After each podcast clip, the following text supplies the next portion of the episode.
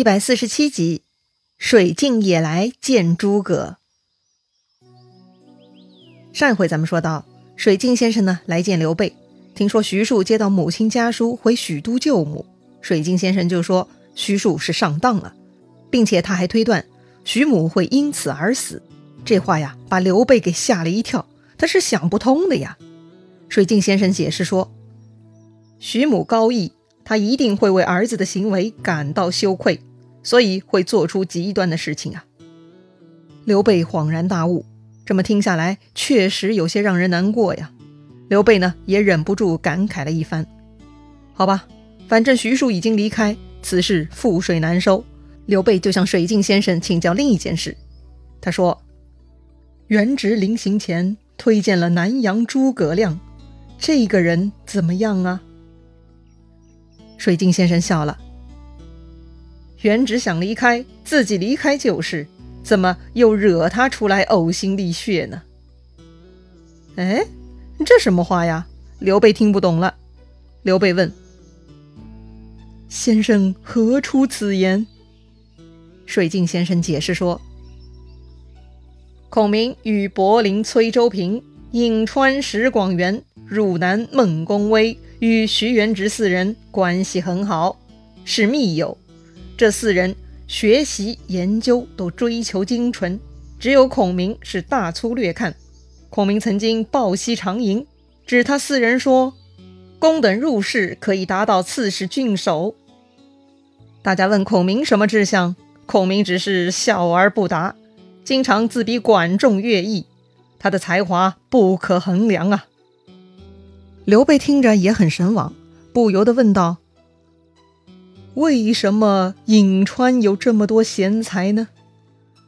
水镜先生说：“曾经有一奇人擅长观天文，他叫殷奎。他曾说过，群星聚于颍川之地，所以那地方多贤士啊。”殷奎这个名字还记得吗？前面曹操官渡之战胜利之后，他们驻军黄河岸边。有百岁老人来献酒肉，当时有一位老人说了个预言，说五十年后此地会有真人崛起。那个发布预言的人就是桓帝时期辽东的那个通晓天文的神人，就叫殷奎。看吧，有名的人不可能只亮一次相啊，他说过的话呢，就会被后人反复引用了。说回水镜先生，他话音刚落。站在刘备边上的关羽呢，忍不住插嘴了。他说：“关某听闻管仲、乐毅乃春秋战国名人，功盖寰宇。孔明自比此二人，是不是太过了？”水镜先生呢，又笑了笑。他说：“呀，依我看呐，不该拿这两人来比，应该另外找两个人来比更合适。”关羽很好奇哈。接着问：“哪两人？”水镜先生说：“可比振兴周朝八百年的姜子牙，兴旺汉室四百年的张子房啊。”这话呀，跟前面徐庶说的一样啊！大家听着都呆了。天下真的有这样的奇才吗？完全不敢相信啊！看着众人一脸呆相，这个水镜先生呢，就起身告辞了。刘备是殷勤挽留，却也留不住。这个水镜先生走出大门，仰天大笑，说道：“哈哈，卧龙虽得其主，不得其时，惜哉！”说完呢，水镜先生飘然而去。刘备呢，又跟着感慨了：“真隐居闲士也。”是啊，这说话藏头露尾的，让你似懂非懂。总是不跟你讲透彻，这就是隐居闲士常规的交流方式了。水镜先生最后一句话啥意思呀？卧龙虽得其主，显然是在说刘备就算得上是孔明的真命助攻了喽。但他又说不得其时，意思就是时机不对。如今刘备还没有崛起，按说呢，此时孔明加入刘备，就可以辅佐刘备从微小开始一路壮大。应该时机很对的呀，总不能等刘备事业有成，孔明再出现吧？那就太晚了。但是纵观整个三国历史，我们也都知道结局，最终诸葛亮呢是壮志未酬，也可以算作他生不逢时吧。好像水镜先生说的“不得其时”也是有道理的哈。哎，如果有人能听懂水镜先生的话，知道宿命就是一场空，那就不需要再折腾了嘛。但如果真的那样，就跟隐居山林是一样的啦。人生就是一场经历而已，最终呢都要回到初始状态的。如果因为最终结果不够亮丽，就放弃了人生路上所有的努力，那活着也真的没啥意思了。所以呢，有些人看穿了，他就隐居了，像水镜先生这种笑看世人挣扎；而另外有一些看穿了呢，还要继续拼搏，试图创造奇迹。这就是那些有所成就的人选择的道路了。好吧，反正刘备是一定要折腾的，他才不会就此罢手。既然大家都说诸葛亮有姜子牙、张子房那样的才干，那刘备必须要把他给挖出来呀。所以呢，第二天。刘备就带上关羽、张飞两个兄弟出发去了隆中。隆中呢，其实就在襄阳西边二十里的西山一带，周围的山呢拱形环绕此地，颇有世外桃源的感觉。这天，刘备一行人走到此地，远远看到山脚下有农民在田间耕地，而且还在唱歌。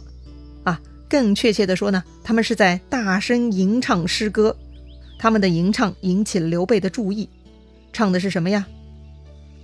苍天如圆盖，陆地似棋局。世人黑白分，往来真荣辱。荣者自安安，辱者定碌碌。南阳有隐居，高眠卧不足。哎，这最后一句怎么听着也像广告词儿呢？南阳有隐居，高眠卧不足。那既然是隐居，咋就说出来了嘛？啊，不过刘备不是这么想的哈，他就是来找隐居之人的。所以呢，他赶紧向农夫打听，这歌谁写的？农夫说呀，这是卧龙先生写的。刘备心下大喜，果然是诸葛亮，赶紧打听诸葛亮的住处。当时的人都很单纯哈，有人问路，但凡自己知道的，一定很热心的告知。农夫告诉刘备，说是山南有个卧龙岗，卧龙岗前有一片小小的竹林，竹林后面的茅草屋呢，就是卧龙先生高卧之地啦。哦，打听到了具体地址就好办啦。刘备呢，赶紧策马前行，也就几里路哈。远远看到那个卧龙岗，果然是景色清秀，非常宜人。哎，这世外高人的居所呀，就是那么的不一样啊！刘备催马来到庄前，亲自下马敲门，以表达诚意。不一会儿呢，一个小童子走了出来，刘备赶紧自报家门：汉左将军。宜城亭侯领豫州牧皇叔刘备特来拜见先生。哎呀，这个刘备居然报出这么一长串的官位抬头，把这个童子啊给听傻了。童子翻了翻眼睛，说：“呀，我记不得这许多名字。”刘备苦笑说：“你只说刘备来访。”童子说：“先生今早出门了。”刘备问：“去哪里了？”踪迹不定，不知何处去了。刘备有点失望，又问：“何时归来？”归期也不一定，可能三五日，也可能十数日。听童子这么说，刘备是惆怅不已。看来呀，今天是见不着了，也不知道什么时候能见着啊。张飞在旁呢，就劝刘备了。既然见不着，那咱就回去吧。刘备是不死心的，说要再等等看，万一诸葛亮又回来了呢？关羽呢也觉得傻等不是个事儿，也劝刘备：“大哥，不如我们先回去，再派人来探听。只要有了卧龙先生的消息，再来拜访也不迟啊。”嗯，这个主意比较靠谱，显然比傻傻等在这儿更好啊。所以呢，刘备就嘱咐童子说：“等诸葛亮回来的时候，请童子告诉他，刘备来拜访过。”说完这些呢，刘备才离开诸葛亮的草庐，启程回了新野。走了几里路，刘备忍不住勒住马，回头看看笼中景物，果然呢，与别的地方不太相同。山不高而秀雅，水不深而澄清，地不广而平坦，林不大而茂盛，原壑相亲，松黄交翠。总之呢，此地是山雅水清，地平林茂，动物们也很和谐，松竹翠绿相交，是乱世之中难得的清雅之地。刘备啊，虽然还没见到诸葛亮，除了听徐庶和水镜先生说的，就凭这隆中的风景呢，也让刘备对诸葛亮是倍生好感呐。就在这个时候，忽然一个人跃入刘备视线。这个人呐，容貌轩昂，风姿俊爽，头戴逍遥巾，身穿皂布袍，拄着犁杖从山僻小路而来。哦，穿着黑袍，拿着犁杖，长得气宇轩昂。这不是神仙，那就是神人呐！刘备心想，这一定就是卧龙先生了。于是呢，刘备赶紧下马向前施礼，问对方：“可是卧龙先生否？”那个人呢，也没有直接回答，反问刘备：“将军是谁？”刘备呢，赶紧自我介绍：“刘备也。”那个人听说是刘备啊，就回答了：“我不是孔明。”我是孔明之友，柏林崔州平也。哦，原来是他呀！之前水镜先生也介绍过的，这个诸葛亮有四个好朋友，崔州平呢就是其中之一呀。啊，果然气质不凡。刘备赶紧说：“久闻大名，幸得相遇。如不嫌弃，咱们就此坐坐，容我请教一言。”崔州平呢点点头。他应该也是知道刘备的，所以呢，就接受了刘备的邀请。两个人就对坐在山林间的石头上聊了起来。崔州平问刘备：“将军何故要见孔明呢？”刘备说：“方今天下大乱，四方纷扰，我想向孔明先生求教安邦定国之策呀。”崔州平笑了：“哈哈。”明公想平定天下之乱，虽然是人人之心，但自古以来治乱太难了。显然，这个崔州平不认为刘备的志向是可以行得通的呀。崔州平呢，隶属了汉朝，从刘邦开国以来，虽然是诛灭了无道的秦朝，也算是平乱后进入了太平年代，但也就是两百年，就遇上了王莽篡逆，国家再度陷入混乱。光武帝刘秀中兴，重整基业，才又一次平定了叛乱。到现在又是两百年，再度干戈四起，又进入了乱世，怎么可能一下子平定呢？在崔州平看来，两百年呢就是一个坎儿，国家是一定会动乱，这就是天数。崔州平觉得刘备请孔明出山去干这件事儿，无异于斡旋天地，补缀乾坤呐。哎，就好像是跟天地周旋，缝补乾坤哈，那也实在是太难了。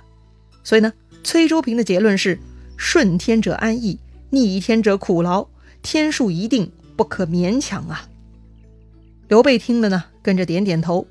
确实，崔周平的这种分析是有一定的道理的。不管怎么说，如今想凭刘备一己之力平定叛乱，那实在是极端的困难。但是正因为如今乱世，刘备呢，反而有机会成就心中所愿嘛。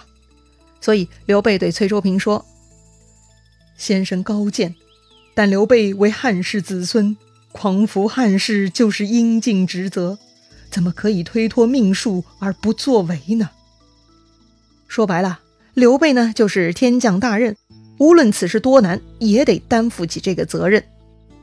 崔州平听刘备这么说呢，他就收口了哈。说自己是山野之夫，不足于论天下事。刚才都是胡说八道的，让刘备呢别往心里去。确实哈，作为旁观者就应该顺天应人。但人家刘备算是当事人了，汉家天下不安，那就是刘备的家事嘛，那还管什么天地命数？无论如何都应该救啊！刘备呢，虽然反驳了崔州平的话，但他还是很欣赏崔州平。就邀请崔周平呢一起去新野工作，但崔周平说自己闲散惯了，对功名没有想法，就告别刘备了。哎，孔明是没有找到，却遇到这样的一个崔周平，泼了一盆冷水，似乎也没啥营养价值。哎呀，刘备的发展之路啊，聪明人看来呢就是逆天行事，太不容易了。但是凡人有凡人的思路，这条路啊，刘备是要死磕到底的。那刘备到底会如何砥砺前行呢？何时才能招募到诸葛亮呢？咱们下回再聊。